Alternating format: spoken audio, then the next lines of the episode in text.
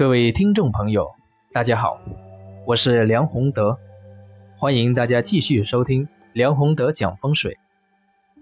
今天我想跟大家分享一下，长久住在黑暗潮湿的房子有没有什么不利的影响？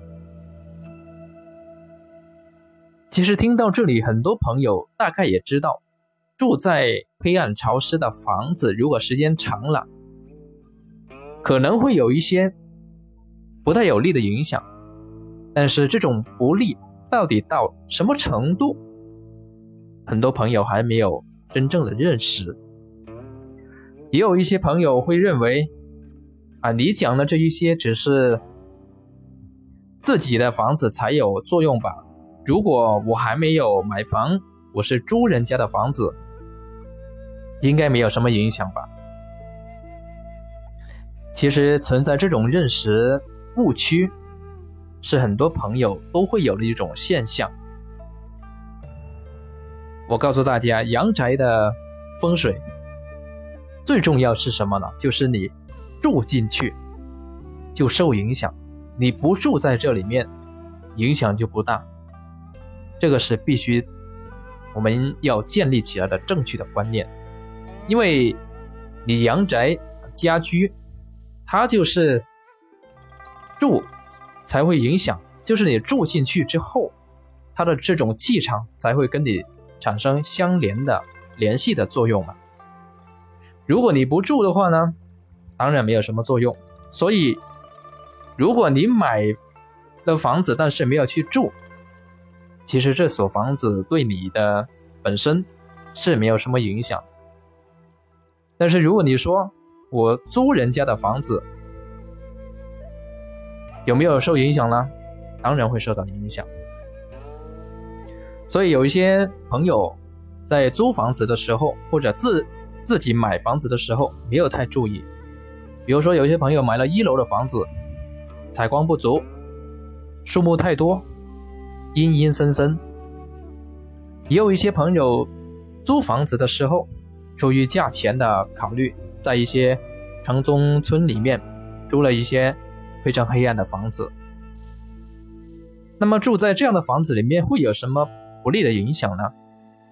那么最为常见的啊是要看程度，最为常见的是经常住在这样的地方的人，首先一个呢是会变得越来越懒，精神不足，喜欢睡懒觉，一睡就能睡十来个小时。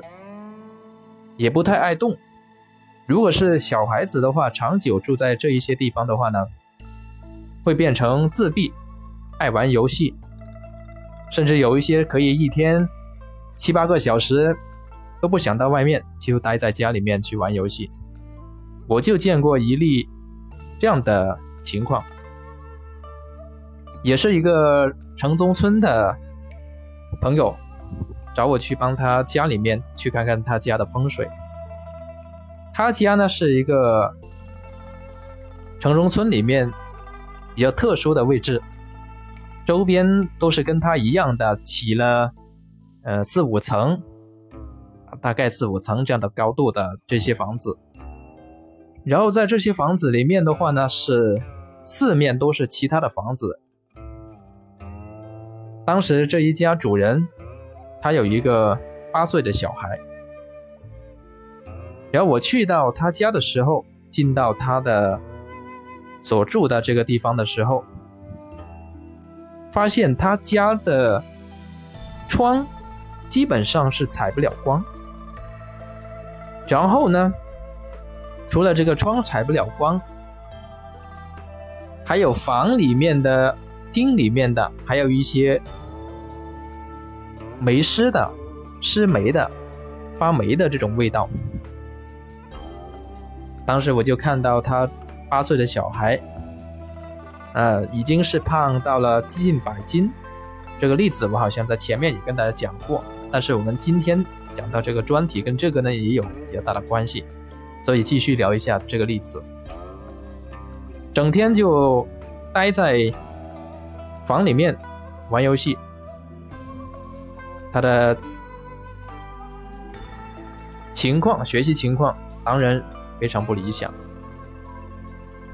那么这个孩子其实他原来并不是这样的，后来我跟朋友聊的时候了解到，他原来没有住在这里面的时候，他不是这样的，但是住进这里面一年多之后，慢慢的就越来越胖，越来越成为现在的这种这个样子。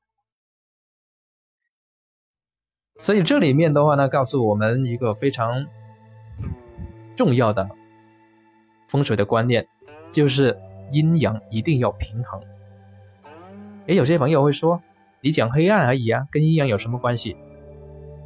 黑暗潮湿是阴的其中一个表现方式，所以古古代的人把风水先生叫做阴阳阴阳先生，不是没有道理的，他就是对阴阳的理解。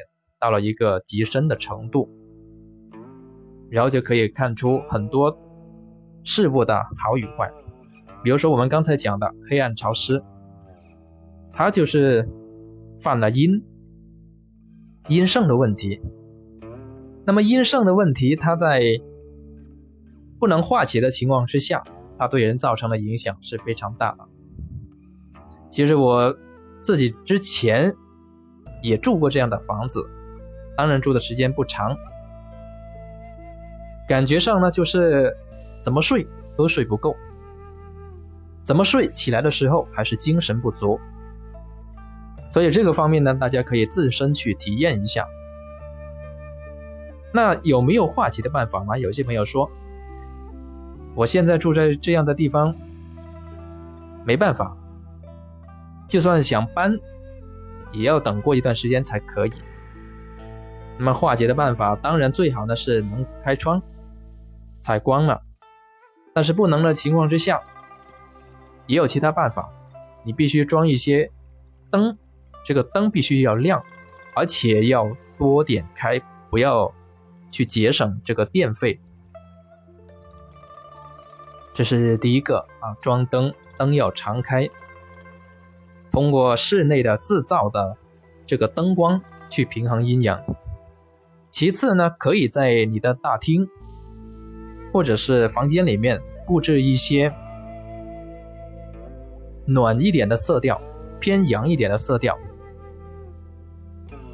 比如说，我在客厅里面挂一幅挂画，